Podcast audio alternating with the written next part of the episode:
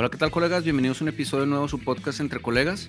Me da mucho gusto tener de nuevo a Montserrat Landa. Ella nos acompañó en mayo de 2020 para hablar de ayuno intermitente. Para los que quieran escucharlo es el episodio número 53. Gran episodio, el episodio más visto en YouTube en nuestro canal.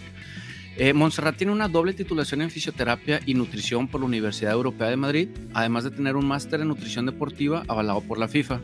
Actualmente ella está haciendo un posgrado en medicina evolutiva en la Universidad de Salamanca y lleva más de ocho años especializándose en ayuno terapéutico. Además ella es fundadora del Instituto del Ayuno y nos acompaña hoy para hablar de, del reto estoico y temas de nutrición. Bienvenida Monserrat, ¿cómo te encuentras el día de hoy? Hola, saludos hasta México. Eh, yo estoy ya por aquí, por Madrid, que estuve un tiempo en México, pero bueno, voy aterrizando por este lado del mundo. Te vi muy activa en las playas del Caribe haciendo este, ponencias y luego en México aprovechando tu estancia, ¿no? Sí, queremos hacer el primer retiro de ayuno en México, que eso es algo que aquí en Europa se utiliza bastante, el ayuno terapéutico, pero en México pues vamos a ser los primeros en llevarlo a cabo el próximo año, así que para que estén pendientes.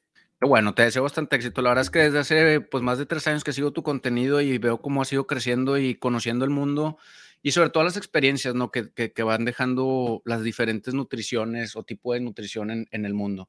Entonces, justo hace unos meses te busqué porque pusiste un, un tema que, que, creo que hoy en día ha tomado mucha fuerza, que es el, el estoicismo, pero no había visto que alguna nutrióloga eh, lo llevara de la mano y empezaste un reto estoico. Justo es el tema por el que te tenemos aquí. ¿Nos podrías explicar en qué consiste el reto estoico? Mira, em, curiosamente, cuando yo llegué aquí a España, pues eh, empecé a, contactar con gente que practicaba el ayuno, como yo, y muchos de ellos llevaban una filosofía de vida que es el estoicismo. Entonces, eh, el ayuno está muy relacionada con el estoicismo porque justamente habla de, enfrentarnos a la adversidad de la vida, a prepararnos antes de que los momentos difíciles lleguen.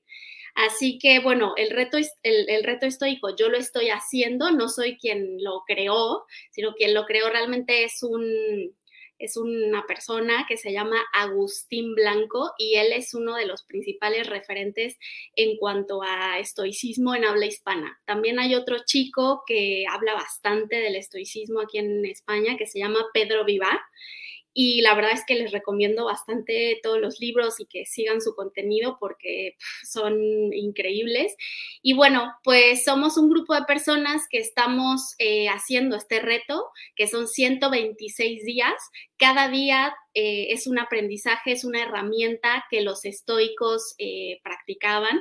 Y este, bueno, bueno, Agustín es el que ha hecho todo este, este reto en realidad como lo ha hecho investigando en toda, la, en toda la literatura que hay en cuanto a la filosofía estoica, que, bueno, pues empezó desde los griegos, o sea, hay muchos personajes que han practicado esta, esta corriente filosófica. Yo creo que el más conocido es Marco Aurelio, que es para mí el mejor emperador que ha tenido el imperio romano y porque no solamente era una persona muy, muy recta, muy noble, sino que buscaba la excelencia o el arete.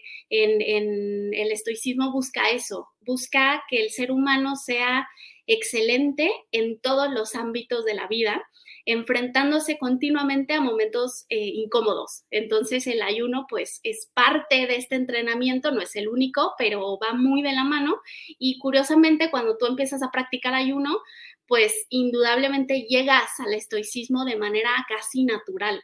Así que es una filosofía que para mí este, es, muy, mm, es muy sencilla, eh, me gusta, va de la mano con mi estilo de vida y que la verdad les recomiendo que la, pues por lo menos que, que, la, que la lean, que empiecen a investigar un poquito y estoy segura que les va a gustar. Sí, sin duda, digo, básicamente es como, como el tema de la fortaleza y dominio sobre sí mismo, algunos lo mencionan ante las adversidades y demás, que justo el ayuno, eh, digo, no vamos a hablar del ayuno porque tienes un episodio completo y muy bueno, eh, pero que justo el ayuno es esa parte. Yo me quedé en que los máximos días que tú toleraste el ayuno o hiciste el ayuno fueron nueve días. No sé si has logrado superar esa. Diez días. Diez días. Bueno, para muchos, un día, y me incluyo, un día puede ser demasiado. Digo, los conceptos de ayuno y cómo hacerlo, vean el episodio, pero justo ese tema del dominio sobre sí mismo, y voy a usar a mí como ejemplo, hace unos meses empecé, yo estoy haciendo la especialidad y pues el tema del estrés y la comida tiene mucho que ver. Entonces, cuando estás haciendo una especialidad médica, el estrés es bastante. Entonces, lo compensas o lo compensamos con comida. Y empecé nos, en un reto con un maestro, me dijo, vamos a checarnos con la dichosa tanita para la grasa visceral, corporal y demás, y te da, te da la edad eh, antropométrica, si no me equivoco, y, me asusté, dije, ah, me parecía, no sé, 48 años de edad metabólica. Y el doctor que tenía, no sé, 50 años, le salía como en 25, 28. Y dije, no, no puede ser. Entonces, yo disfruto mucho el desayuno de los hospitales, pero dije, ni modo, hay que cortar una comida, hay que hacer un ayuno y luego vi una, una administradora que estaba muy delgadita, hacía mucho ejercicio y, le decía, que, ¿cómo compensas si haces en la mañana ejercicio? ¿Cómo lo logras? Me dijo, no, pues como avena, un vasito de avena. Y la verdad es que yo cuando vi a mi papá de chiquito con la avena me causaba mucho conflicto esa comida, ¿no? Que no, pues casi insípida. Pero cuando ves los beneficios y luego los beneficios en mí, como en cinco semanas de quitar el, el desayuno fuerte, meter avena lo más tarde que se pueda, disminuí tres kilos y uno de grasa visceral en cinco semanas y fue donde dije, ay, pues, pues nada más es el reto mental de quitar la comida. Y yo me acuerdo que los primeros videos que tú grababas hace años, decías, es que lo más difícil en las primeras horas de ayuno es hacer ese break en la mente de que te está pidiendo comida, comida, comida. Y, y, también sirve como introspección. Lo menciono por este tema del estoicismo, porque empiezas con dificultades, empieza a llegar información a la mente que cuando estás lleno de comida como que no es tan claro el pensamiento. Eh, y justo de ahí dije, no, pues Montserrat tiene toda la razón con, con, lo que mencionaba, que justo es lo que platicas, ¿no? Sí, la verdad es que eh, el ayuno, pues no solamente es un método para perder peso, porque mucha, mucha gente llega con esa intención al inicio, pero realmente es todo un estilo de vida que va a modificar por completo tu estado de ánimo, tu capacidad mental, porque no, ni siquiera es broma decir que el ayuno te hace más inteligente, o sea, es real, ya hay estudios que demuestran que aumenta el, el factor neurotrófico derivado del cerebro, ¿no? O sea, que realmente el ayuno incluso puede, puede generar nuevas neuronas, puede proteger las neuronas que ya tenemos. Y yo creo que todos hemos experimentado que después de comer nos da sueño. Eso es normal, eso es completamente normal porque se activa el sistema parasimpático. Entonces, durante el ayuno eh, ocurre lo contrario. El cuerpo está mucho más ágil, la mente está mucho más enfocada, así que creo que eso es algo que podemos aprovechar, porque, a ver, la vida moderna nos ha dado muchas ventajas, pero una de las cosas que nos ha afectado es que eh, la comodidad en exceso pues nos ha hecho más débiles en lugar de más fuertes. Así que voluntariamente, por eso eh, parte del estoicismo y parte de esta vida intermitente, no solamente de ayuno intermitente, es compensar los efectos de la vida moderna porque es verdad que ya no vamos a volver a la vida paleolítica, pero sí le podemos dar puntualmente esos estímulos horméticos que van a activar las respuestas fisiológicas que nos van a volver más fuertes, porque desgraciadamente, o sea, dos millones y medio de años eh, nos acostumbramos a pasar por momentos de muchísima adversidad. ¿No? De pasar mucha hambre, de pasar mucho frío, de, éramos nómadas. Entonces, todo esto hizo que nuestro cuerpo pues se adaptara a estas circunstancias tan adversas. Ahora la vida moderna es totalmente lo opuesto, ¿no? O sea, mm, simplemente podemos comer, eh, podemos comer las veces que querramos, abrimos el refrigerador, podemos incluso pedir comida a domicilio ya sin hacer esfuerzo. Entonces, tanto hedonismo, tanta comodidad nos está volviendo débiles. Así que quien me esté escuchando en este momento, pues lo invito a romper un poco con esta comodidad y, van a ver que incluso el, em, el umbral de, placer aumenta mucho. O sea, cuando tú haces ayuno, todo te sabe más rico, por ejemplo, ¿no? Igual cuando te pones al frío, de hecho, justo eso empezó a pasar. O sea, como ahora ya no desayunaba eh, y comía hasta las. Normalmente en el hospital nos dan el horario por comida. No sé, en ese hospital era de ocho y media, nueve y media, y luego la siguiente comida era hasta las dos. Entonces, como ya no desayunaba y tenía que esperarme a las dos, no, pues obviamente a las dos no comía, o sea, no, no comía el doble porque pues no, es el objetivo, pero sí comía disfrutando bastante porque pues ya era tanta la necesidad mental de comer que, hasta te tomabas más tu tiempo para disfrutar eh, pues la comida. Entonces esto que dices sí, sí tiene mucho que ver y, justo esa parte, ¿cómo lo, al inicio, cómo, qué te recordabas o en qué pensabas? Porque esos minutos u horas, digo, si no tienes la mente ocupada es peor mantener un ayuno, pero si te pones a trabajar o te pones a hacer algo, probablemente ya no estés pensando en que tengo que comer, tengo que comer, tengo que comer, pero ¿cómo le haces para, para todos los que tengan esta duda de hoy, cómo le hago si mi cuerpo está pide y pide comida, cómo controlar la mente para lograr el ayuno? A lo mejor el dichoso 8-16, ¿verdad? Cuando menos, ¿cómo lograrlo?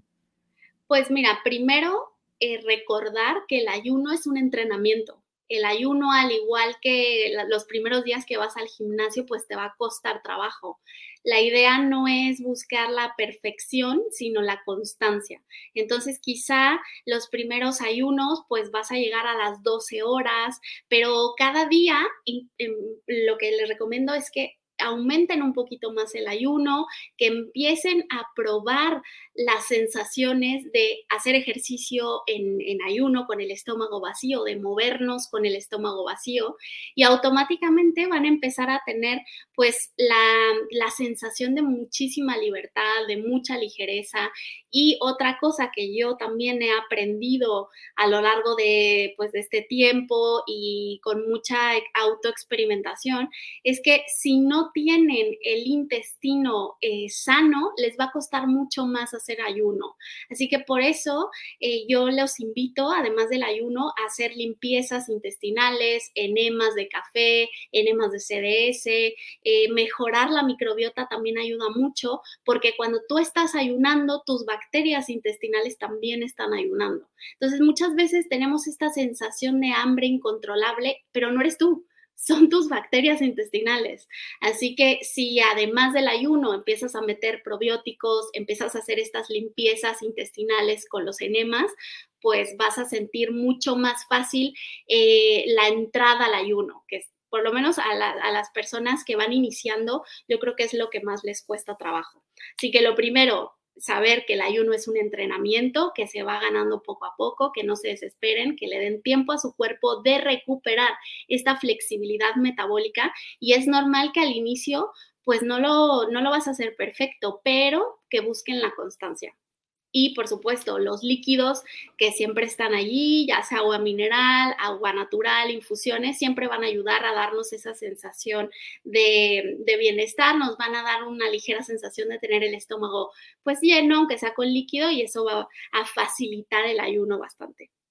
Justo tocaste dos temas que eran parte de. Eh, el primero es ejercicio en ayuno. Algunas personas consideran que el ejercicio en ayuno es malo porque pues te, de dónde está sacando la ingesta proteica y, desgastar el cuerpo así, pues no es tan bueno. Desde tu punto de vista, ¿por qué sí es recomendable hacer ejercicio en ayuno?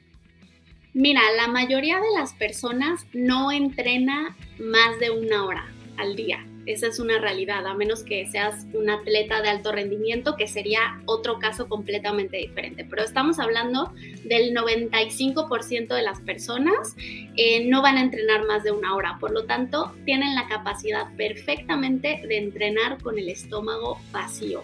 Ahora, recordemos que eh, la mayoría de las personas tienen por lo menos un kilo de grasa que quieren bajar, que quieren perder.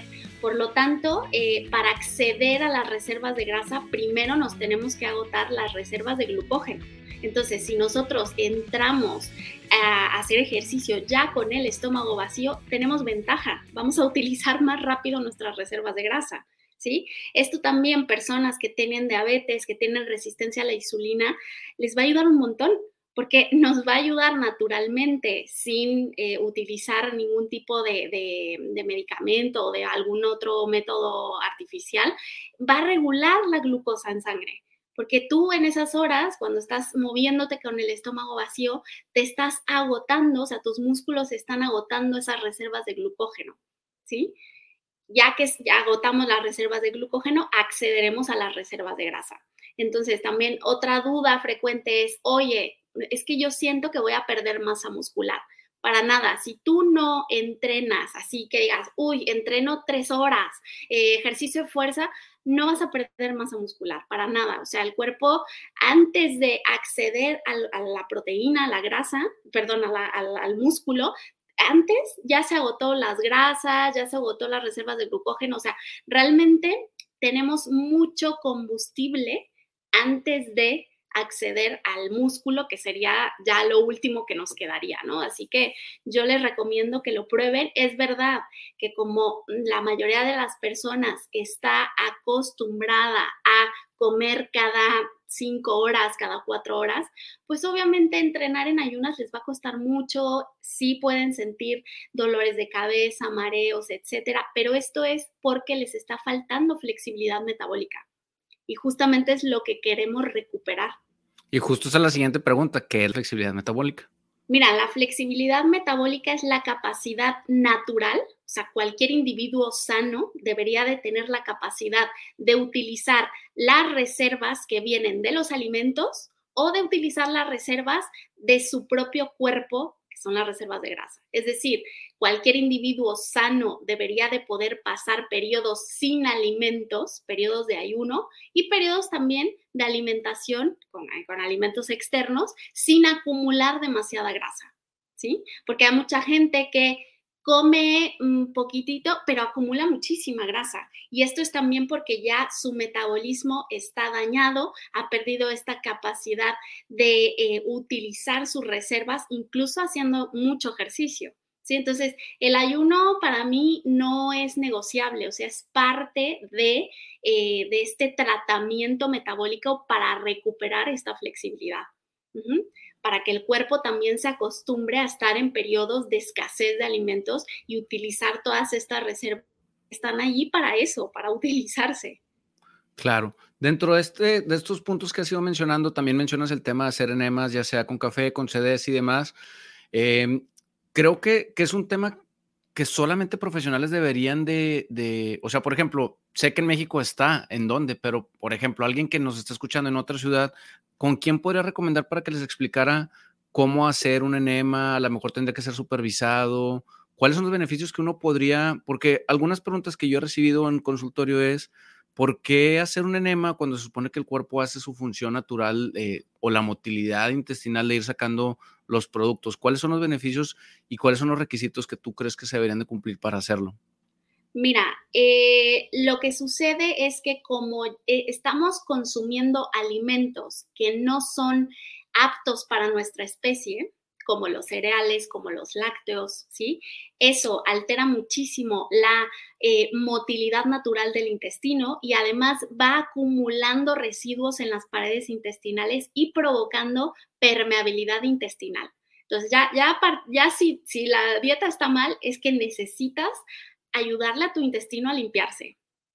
Ahora, los enemas, ¿cuál es la, eh, la ventaja de utilizar a los enemas? Es que son muy fáciles, que son seguros y que los pueden realizar en casa. Es verdad que poca gente habla de ellos. Eh, yo tengo bastante información en nuestras redes sociales de cómo realizarlos correctamente, eh, porque sí tiene pues su técnica, pero fuera de eso son bastante seguros, no, no, tienen realmente riesgo y pueden prevenir de manera muy importante divertículos, eh, pólipos, incluso tengo pacientes que han podido sanar fístulas con enemas. Eh, por supuesto, el cáncer de colon también lo podemos prevenir porque favorecemos esta limpieza intestinal. Entonces hay que recordar que en las paredes intestinales, si se va acumulando toxinas, si se van quedando ahí acumulados residuos, van, van proliferando bacterias que no son buenas para nuestro intestino. Entonces, el intestino es la base de, la salud. ¿Por qué? Porque ahí se gesta el sistema inmune, porque ahí también se gestan, pues, y se producen algunos neurotransmisores, hay un montón de neuronas en el intestino también. O sea, si tú mejoras el intestino, la verdad es que las personas tienen esta sensación de bienestar muy rápidamente. Entonces, es otro tema hablar de hidroterapia de colon. Ahí sí la hidroterapia de colon tienen que ir a una clínica que tengan eh, la maquinaria específica, que se lo coloque una persona, porque es, totalmente diferente. Pero en cuanto a los enemas, los pueden realizar en casa, de manera normal. Perfecto. Pues bueno, que acudan a tu canal para ver el, cómo, ¿no? Porque sí veo que los, que lo recomiendas bastante y, y que puede causar en algunos este, conflictos, sobre todo en el personal profesional de la salud, que pues ya sabes que somos muy técnicos. Eh, dentro de, esta, de este tema hay una, hay una frase que pones que, que al menos en esa publicación, actúa impecablemente como si todo el mundo te estuviera viendo, que es parte del reto estoico, ¿no? De, de, vivir con esta filosofía y no solo en el comer, sino en el actuar, pero creo que es muy apropiada para cuando, cuando andas por la vida, sobre todo tú que, que pues, eh, sigues siendo muy nómada, ¿no? Hoy en día sigues viajando para todos lados. ¿Cómo aplicas esta frase en el día a día? Pues mira, esa es una frase igual de, de Marco Aurelio y, y, a mí me gusta mucho porque es verdad que a veces pues nos enfocamos, sobre todo cuando ya nos dedicamos a las redes sociales, pues mm, muchas veces la gente te ve de la pantalla para, para, para, atrás, ¿no? O sea, para afuera, para ellos. Pero, pero yo intento, de verdad, desde un, de un tiempo para acá, pues decirles que, o por lo menos transmitirles que yo soy una persona normal, o sea, normal, que yo también he tenido los mismos problemas que ellos, que he pasado por muchísimas cosas que mis pacientes también han pasado, pero que sí procuro por lo menos dar lo mejor que yo puedo hacia ellos. ¿no? O sea, yo te puedo decir que a mí me gusta mucho lo que hago, me gusta muchísimo ver pacientes y que a veces pues mm, estoy muy al pendiente de ellos, ¿no? O sea, me gusta realmente y, en cada publicación que hago y tal, no, no, se da cuenta a veces la gente de todo lo que está detrás. O sea, que yo a veces para, para publicar un video de 50 segundos me tardé tres horas, ¿no? Porque de por sí que yo ya tengo esta personalidad así un poco perfeccionista, pero, pero ahora con, con, todo lo que he podido vivir, tal, pues más, ¿no? Y con esta filosofía estoica también lo intento sin perder, sin perder esta humildad, esta sencillez que yo, o sea, lo intento que se refleje y, eh, y, me gusta ser auténtica porque me gustan también las personas auténticas, sin filtros, sin nada, así que bueno, e, espero poder transmitir eso, pero en cuanto a eh, a mi lado humano, a mi lado profesional, pues mm, me gusta, me gusta dar lo mejor que yo puedo y, aportarlo lo más que puedo, ¿no? Y ese, esa frase de actúa como si todo el mundo te estuviera viendo, pues a mí me encanta, o sea, es como pensar que, arriba, que los dioses, ¿no? Porque también hablaban así los estoicos, que los dioses del Olimpo te están mirando. Así que, bueno, actúa lo mejor que puedas en todos los ámbitos de la vida.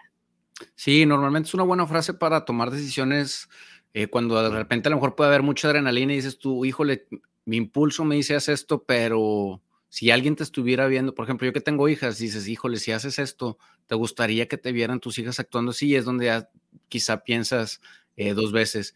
Y la segunda frase con la que abrimos el episodio, que sigue siendo bien vigente, el episodio pasado, eh, si logras controlar lo que comes y lo que bebes, serás capaz de controlarlo todo, que en aquel momento pues me mencionaste que es de Umar Haruk Abdallah.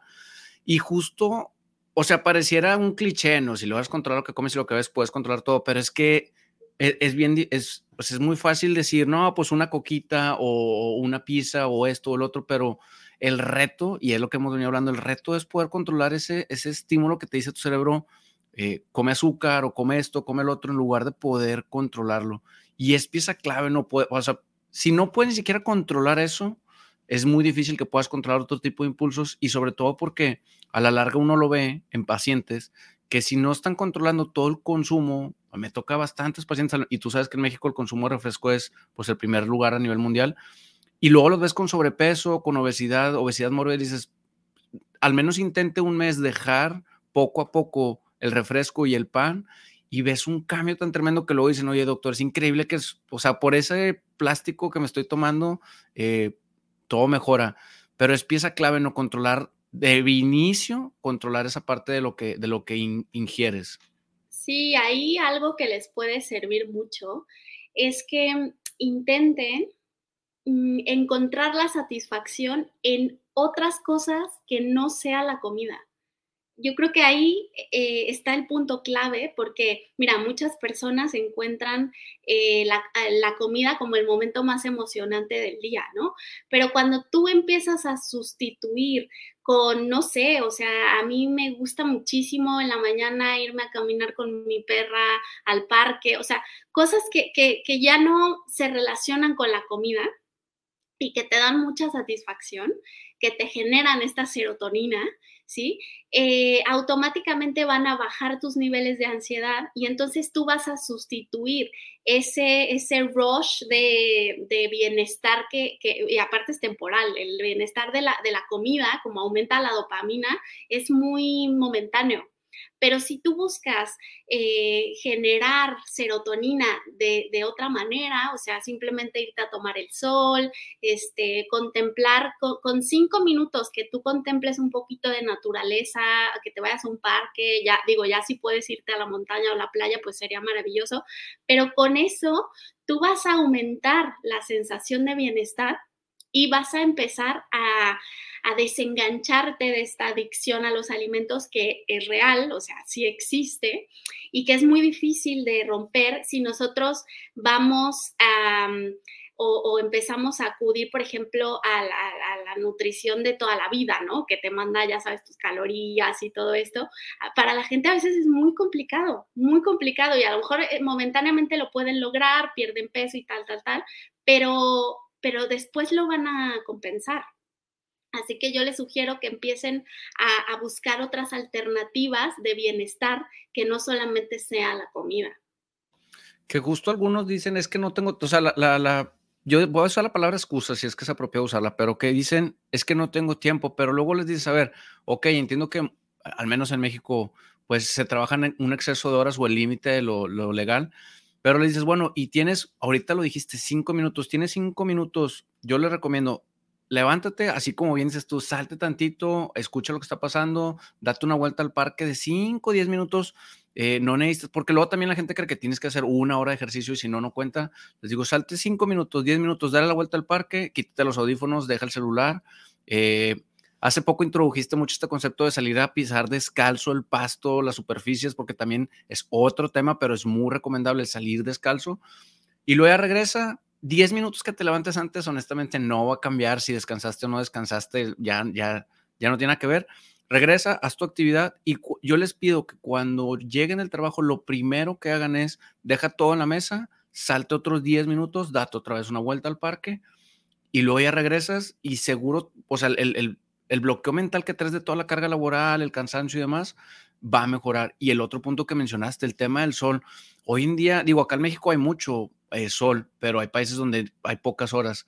Pero la gente se le olvida que el, el, sol también te proporciona vitamina D y otros componentes que puedes pasar de lunes a viernes. Yo conozco amigos que de lunes a viernes no ven el sol, no les da el sol y eso trae repercusiones a nivel hormonal y químico, ¿no?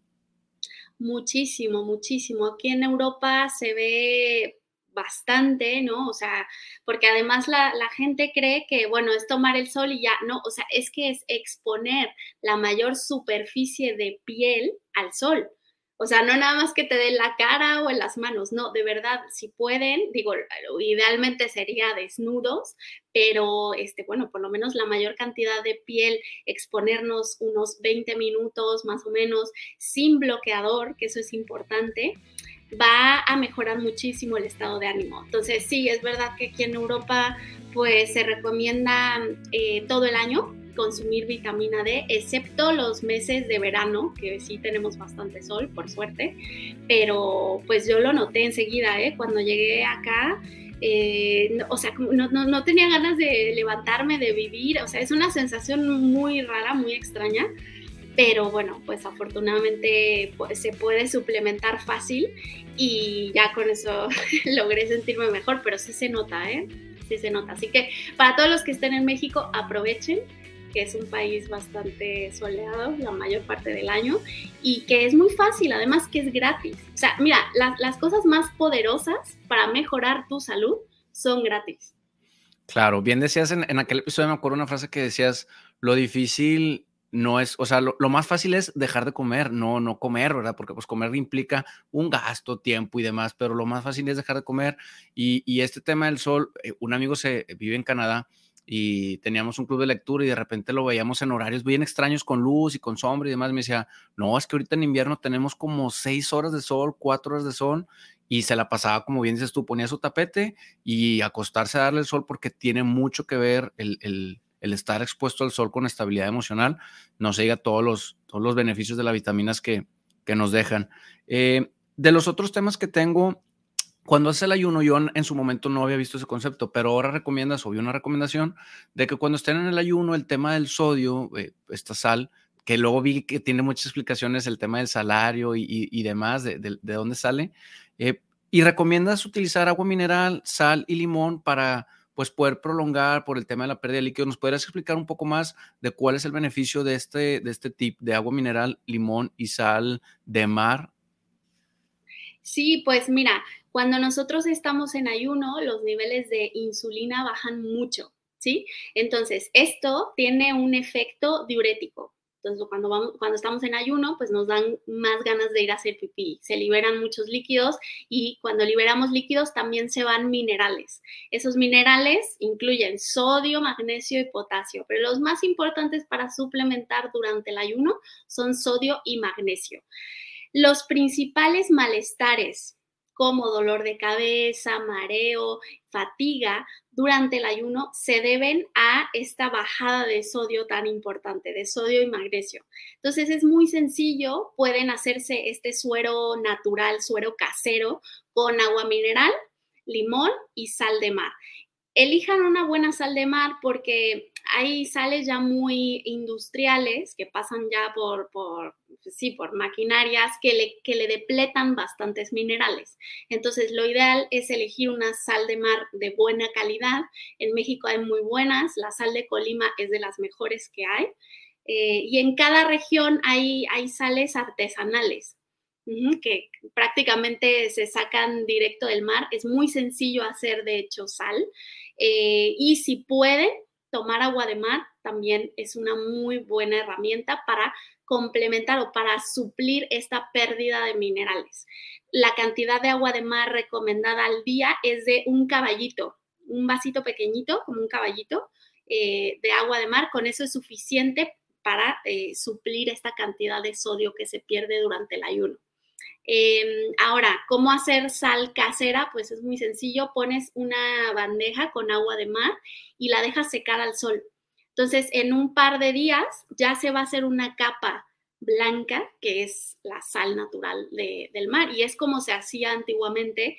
Eh, yo tuve la suerte de estar en Sicilia y, se forma la sal en las rocas de manera natural, entonces tú puedes ir ahí y tomar la sal y no tiene ningún tipo de proceso industrial. Me daré la tarea de buscar en dónde se puede conseguir eso, porque la verdad es que en Monterrey no, no he visto, eh, pues, dónde consigas sal de mar, pero, eh, agua de mar, perdón.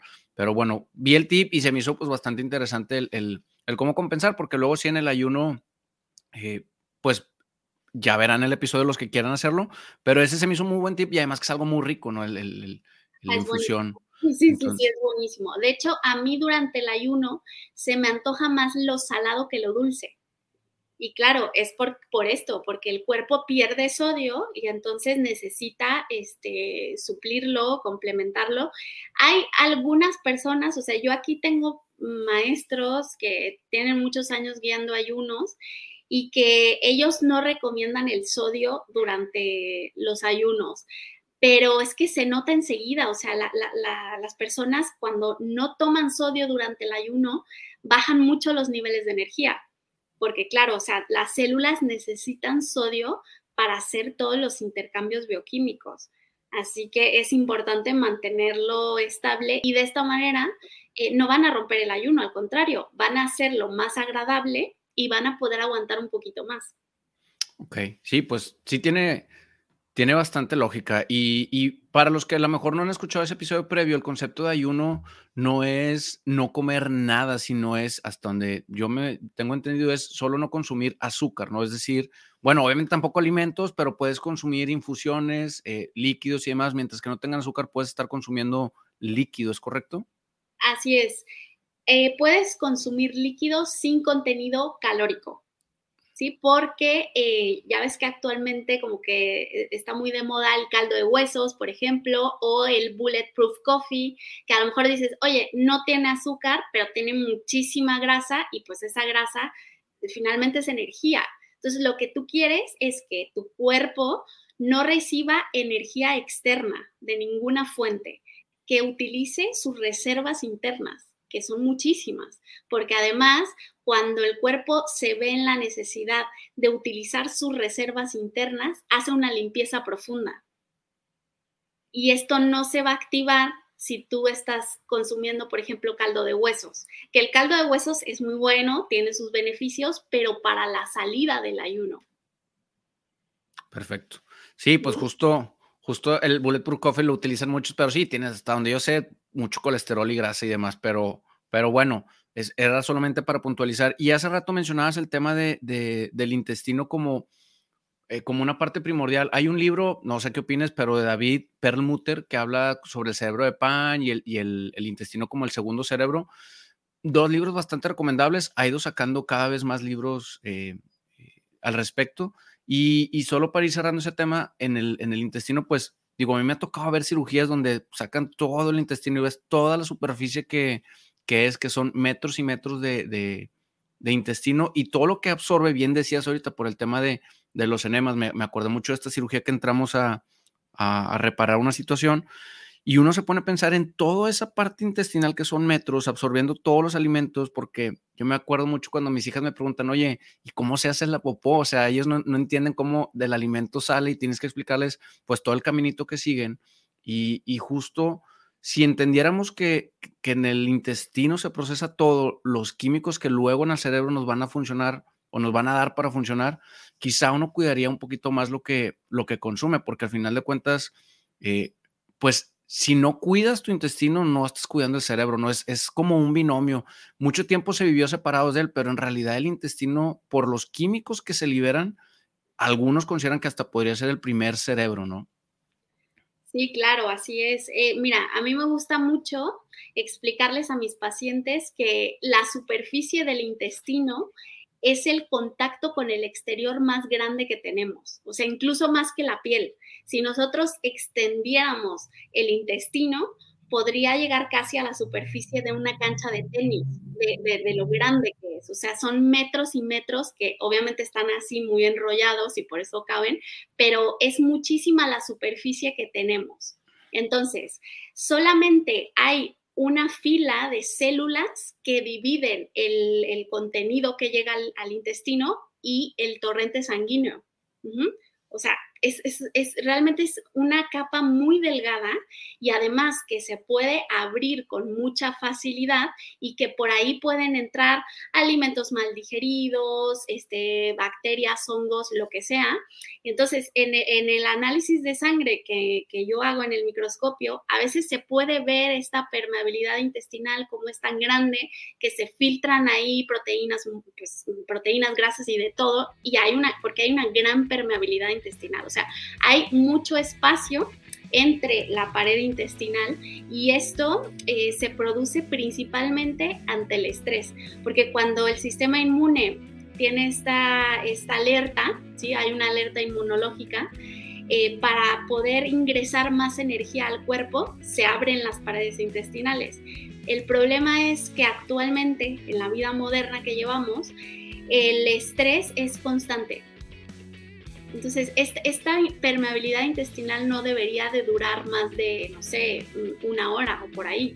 Pero como tenemos constantemente preocupaciones que el sistema inmune no puede interpretar, o sea, no puede resolver realmente, porque no es como una infección que dice, ah, perfecto, lo resuelvo de esta forma, o una herida que el sistema inmune sabe cómo resolver, la única respuesta ante el estrés crónico es abrir esta barrera, intestinal y dejarla abierta. Entonces, hay muchísima permeabilidad intestinal actualmente. De hecho, hace poco tiempo vi unas publicaciones de las primeras muestras de sangre humana que ya tienen microplásticos. O sea, ya, es, o sea, para los que digan, no, hombre, o sea, ¿qué tanto es? El intestino está súper cerrado y uno puede buscar eh, fotos y videos del intestino y dices, no, pues es su capa perfecta. Claro, de un intestino bien cuidado, pero seguro hay, como bien mencionabas, hay partes del intestino que se pueden ir lacerando o haciendo microcortes por, por, lo, que, por lo que ingieres, que ya para que llegue una muestra de sangre microplásticos es peligroso, es lo que estamos consumiendo. Que un ejemplo que yo me acuerdo mucho es, muchos utilizan esta pasta que tiene como cristales que te venden por mercadotecnia, que es muy buena para no sé qué tantas cosas, pero luego le buscas y dices, oye, pero eso es plástico, eso no tiene ninguna función y si te llegas a tragar un pedacito, pues al final de cuentas puede llegar a tu sangre y luego tienes plástico circulando en la sangre. Es increíble para los que tengan duda de si es cierto o no es cierto el tema de la permeabilidad, pues ya hay sangre con microplástico y eso no se diga a los animales que están, por ejemplo, en el mar, que luego te los acabas comiendo tú también, ¿no? Sí, sí, sí, sí. Y bueno, cuidar el intestino no es tan complicado. O sea, mm, yo creo que el primer paso es ayunar, porque cuando haces ayuno también se activa el complejo migratorio motor. No sé si has escuchado hablar del complejo migratorio motor. Ok, el intestino tiene varios movimientos. Uno de ellos es la peristalsis, que se activa y tal eh, cuando nosotros comemos algo. Pero el complejo migratorio motor es un sistema de movimiento de limpieza que solo se activa a partir de las cuatro o cinco horas que nosotros no, no comemos, estamos sin comer. Hay gente que no permite nunca que se active este complejo migratorio motor porque come cada tres horas, ¿no? Entonces, pues siempre está sucio el intestino.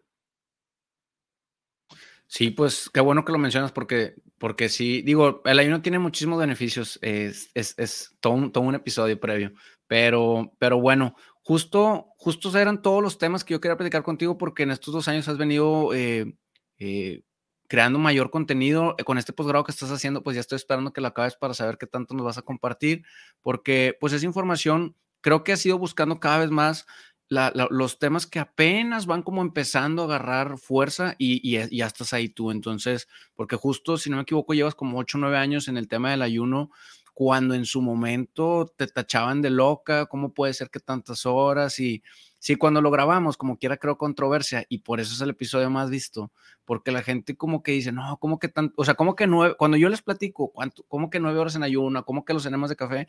sí, en, los profesionales de la salud, no sé en personal general, pero en los profesionales de la salud les revienta el cerebro porque son temas que, que pues no están tan estudiados, honestamente, o sea, van surgiendo conforme va avanzando y, y, te felicito por, por toda esta pasión por, el, por la academia, porque pues a tu corta edad tienes un conocimiento de, que según yo he visto te codeas con gente ya muy grande de edad, ¿no?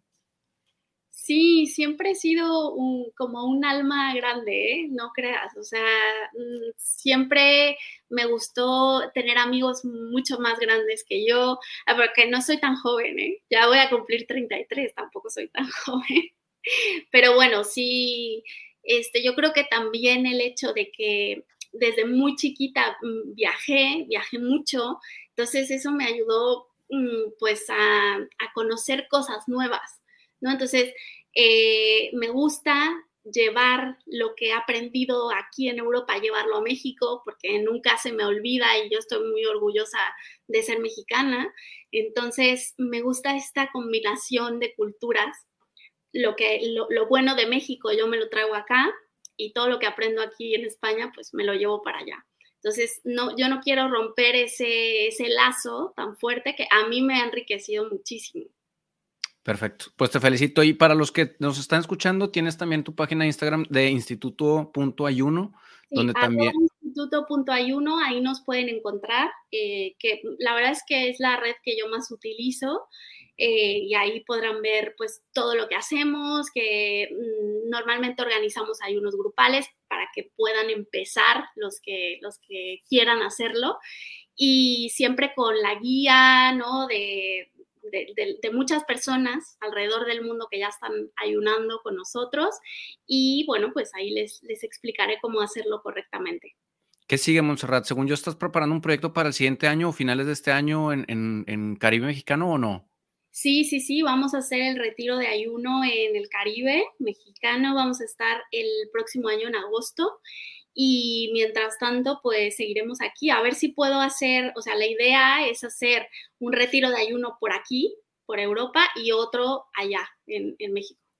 Haces de repente visitas a México para una, una, no sé si la palabra sea clínica, pero también vienes de vez en cuando, ¿no? A hacer consultas acá. Sí, sí, sí, sí, seguimos atendiendo pacientes en México. Yo normalmente voy dos veces al año, entonces me llevo el microscopio, me llevo el microscopio hasta allá, eh, atiendo pacientes y pues cuando estoy en Madrid también aquí los, los atiendo. Ok, perfecto. Pues muchas gracias por tu tiempo. No sé si hay algo más con lo que quieras cerrar el episodio antes de despedirnos de todos pues nada, que sean impecables y que actúen como si todo el mundo los estuviera viendo. Claro, muchísimas gracias Monserrat por aceptar esta invitación. Esperemos con ansias el tercer episodio. Te felicito por el contenido que creas y a todos los colegas que han llegado hasta este punto les agradecería que compartieran este episodio en sus redes sociales para poder crecer esta comunidad y llegar a más personas. Hemos llegado hasta aquí, nos vemos la próxima semana a seguir viviendo.